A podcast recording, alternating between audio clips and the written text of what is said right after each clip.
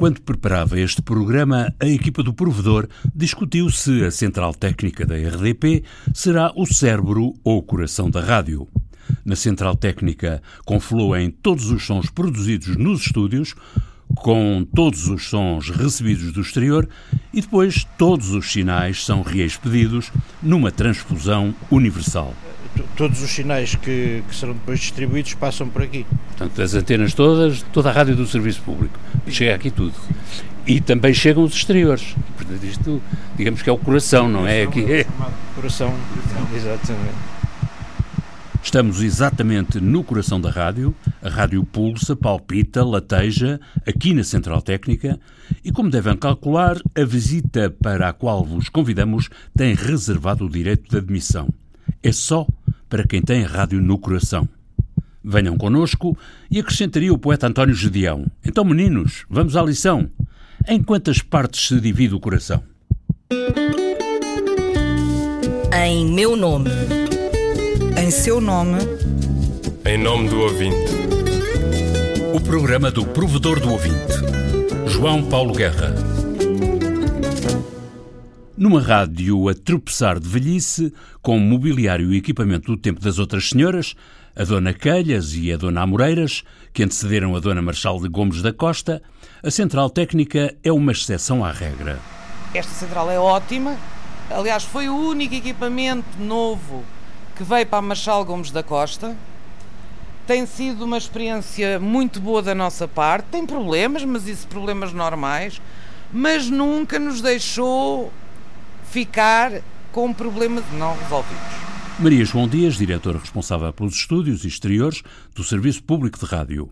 A central técnica é o único elo da cadeia da rádio que não pode falhar, que tem mesmo que assegurar o funcionamento quando tudo mais entra em falha, nomeadamente quando há falhas nas horas, horas, horas e horas de emissão em piloto automático, madrugadas, fins de semana. Pois aí quando está em automático Normalmente, o que eu me recordo é mais, é sempre, tem sido sempre o da LED. Está programado e às vezes ou bloqueia, ou por vezes está a correr e não está a reproduzir, ou, ou está mesmo parado, ou uma falha qualquer, falta de, de, de, programa. E o que é que fazem para repor a emissão? Temos a emergência, no caso de não resolver nada de momento, eh, temos CDs de emergência, eles já estão estipulados e pré-definidos para cada antena, não é? E também consoante o horário da madrugada, primeira, segunda, terceira hora, por aí fora, e são aplicados nesse sentido. Estevão Góis, há sete anos na Central Técnica da RDP, nas instalações de Chelos Olivais, após 21 anos no Centro Emissor de Ondas Curtas, em Pegões. Estevão Góis foi técnico do Centro Emissor de Pegões até que a onda curta, dois anos depois de vultosos investimentos, fechou. Isso é conhecido, já foi relatado várias vezes pelo provedor, não é? Não se sabe porquê, depois daquele investimento todo, não é? E acabou por encerrar, primeiro provisoriamente e provisório, que foi logo, foi logo visto que, que tinha intenção definitiva, não é? Na central técnica de rádio no edifício da RTP não há pilotos automáticos nem controlos remotos. Aquele é o centro nevrálgico que tem que funcionar e não dispensa a intervenção humana. Fazemos 365 dias, 24 eh, horas, turnos das 0 às 8, das 8 às 16 e das 16 às 24. E está só um elemento na central. Pontualmente temos dois, porque em termos da escala de turnos há um dia que há uma acumulação. E é nesse dia que nós aproveitamos para pôr algum descanso na equipa, porque infelizmente, como temos a equipa muito na linha d'água, nunca conseguem ter folgas fora do previsto. Quantas pessoas há na equipa no total e quantas é que seria o ideal? São 5 turnos vezes 3, portanto são 15. E isto é para manter a equipa. Agora, basta um ir de férias. Houve uma situação que nós estávamos confortáveis que era quando tinha pelo menos o mínimo dois, sendo que três era o ideal. A Central Técnica regula o trânsito dos sons de todas as estações, artesianas e internéticas da Rádio do Serviço Público. É na Central Técnica que primeiro se dá por qualquer falha nas emissões. Em relação às antenas, temos aqui um, um, equipamento feito por um engenheiro nosso, que foi o engenheiro Abrantes, que está ligado a uma série de, de sintonizadores e que, quando há falha de sinal no emissor, apita e acende um vermelho. Nessa altura, qual é o procedimento técnico? É não temos emissão no, no, no emissor, então vamos andar para trás. Vamos ver onde é que há a falha. Vamos à saída do estúdio, olha, está ótimo. Vamos à saída do processador, está ótimo. Vamos ao, ao sintonizador de satélite, olha, foi aqui. Foi aqui. Então atuamos logo para o provider para repor a situação e para o piquete de emissores para entrarem em backup. Maria João Dias, responsável pelos estúdios exteriores da rádio. Pela central técnica passa tudo o que vai a caminho do ar, mas a qualidade do sinal que passa pela central técnica não é igual à que os ouvintes recebem em casa. Que será pior. É assim, eu não diria pior, eu digo diferente, porque às vezes isso é uma questão de gosto. E quem tem que definir a performance do som é o, é o gestor da antena. E, portanto, ele ficará como o gestor da antena acha que é essa a imagem sonora que quer reproduzir. Mas quando eu comecei a fazer rádio, falava-se de uma coisa e dava-se sempre a, a, a, rádio de serviço público como exemplo, que era o som padrão. Isso já não existe. Uh, essa história do som padrão, uh, eu confesso que é discutível. Não estamos a falar de áudio com os níveis padrão.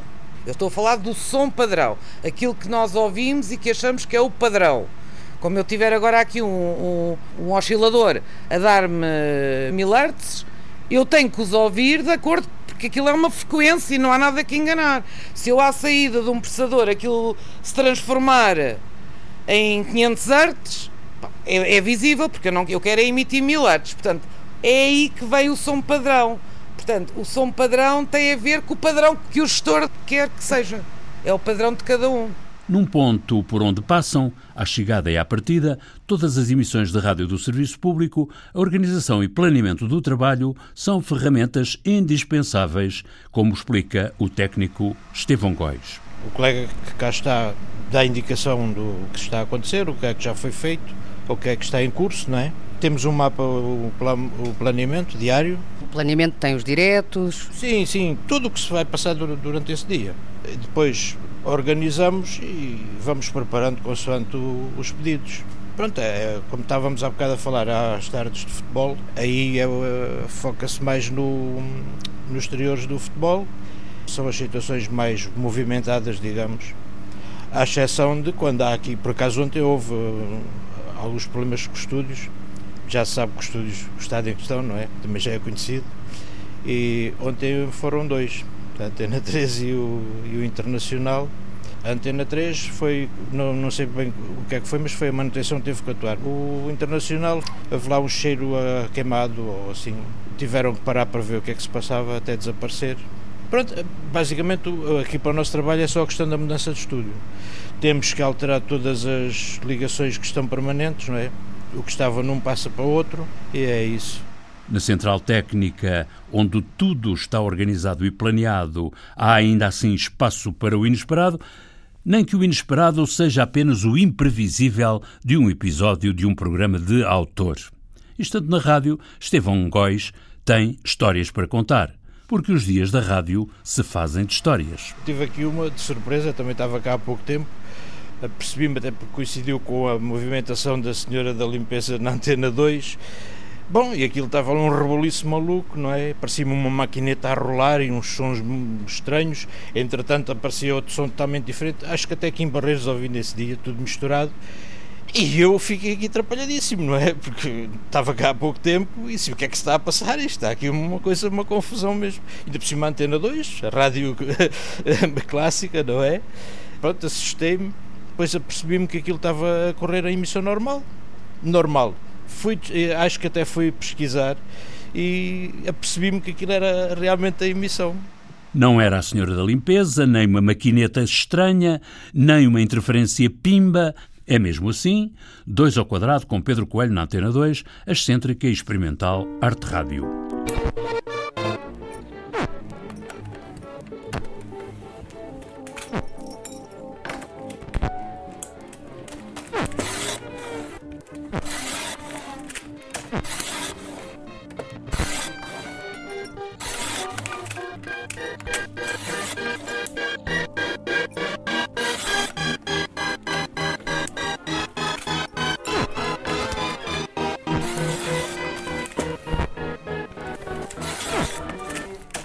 A central técnica da rádio é uma plataforma de transição entre passado, presente e futuro. No trânsito para as cartas eletrónicas, ainda é possível deparar com um fio de cobre, esse metal quase precioso que foi saqueado do centro de emissores de Pegões.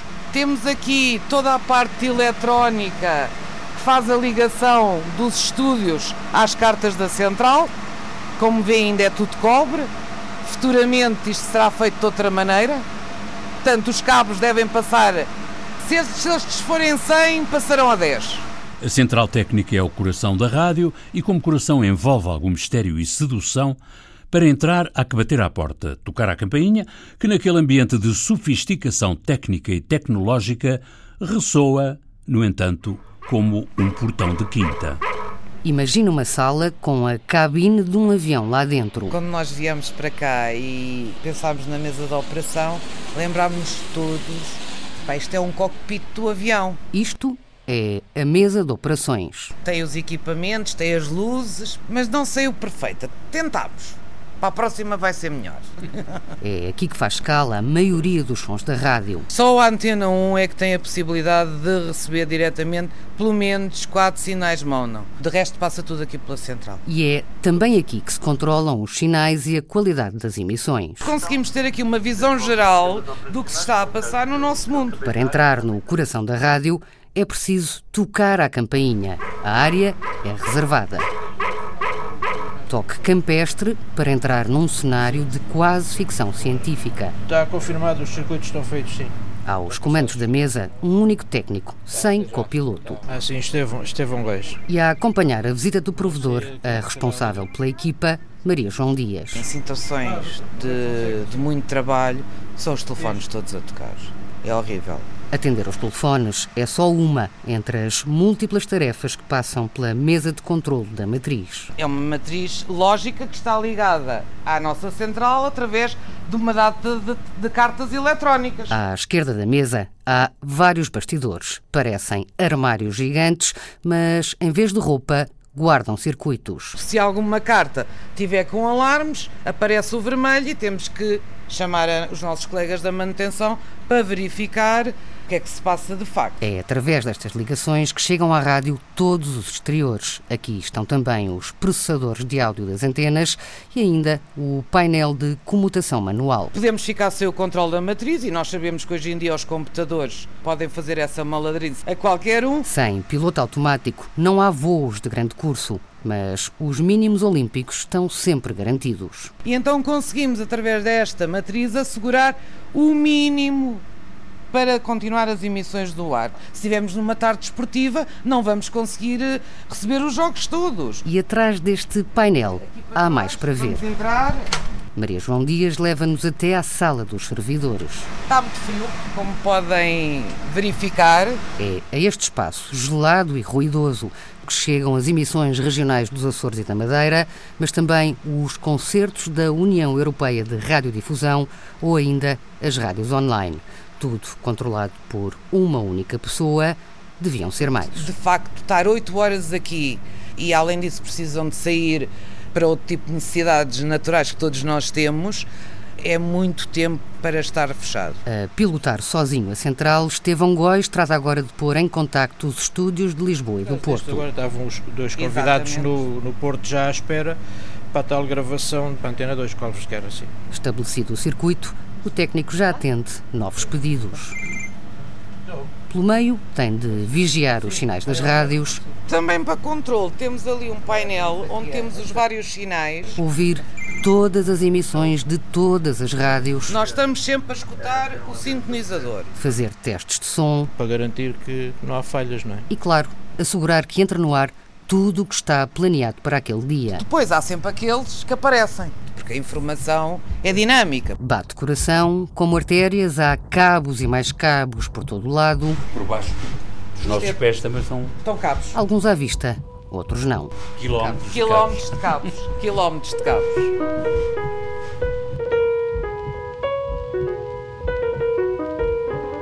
Visita guiada à Central Técnica da Rádio do Serviço Público, a Rádio de Coração Aberto, no programa do Provedor e dos Ouvintes.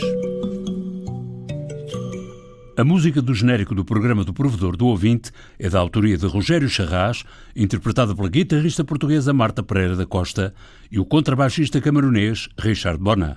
Sonorização e montagem João Carrasco, ideias e textos Inês Forjás, Viriato Teles e João Paulo Guerra. Em meu nome. Em seu nome. Em nome do ouvinte. O programa do Provedor do Ouvinte. João Paulo Guerra.